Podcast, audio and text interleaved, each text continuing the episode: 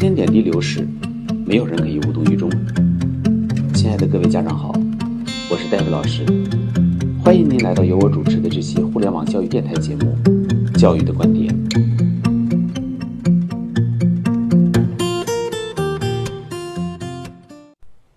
各位家长好，我们这期的主题是：为什么你照着那些英语大牛的外语学习方法，仍然无法学好英文？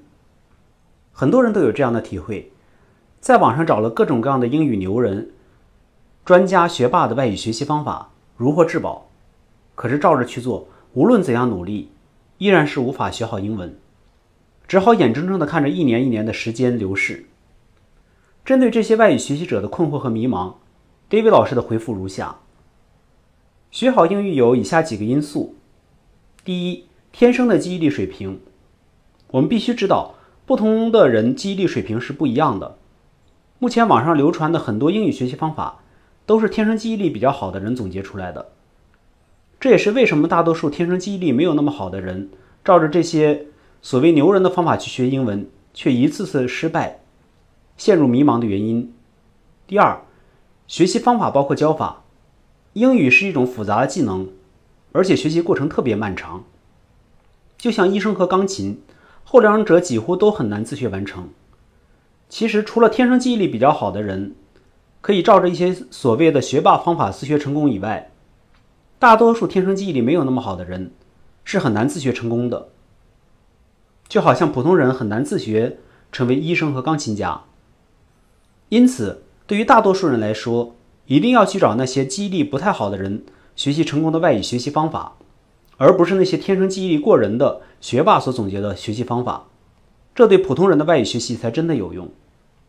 第三，自律与他律，因为外语学习的过程是非常漫长的。然而，这个世界上大概百分之九十的人是缺乏毅力的，畏惧艰难，无法坚持。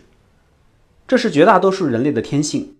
就好像每个人都知道健康很重要，可是面对一包薯条的时候。却不见得每个人都能管得住自己。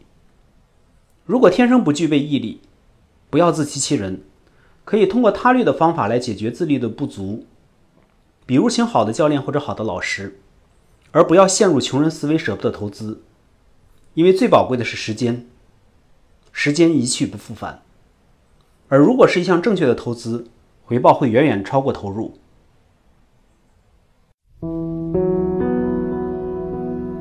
好的，我们这期节目就到这里，期待您的宝贵意见。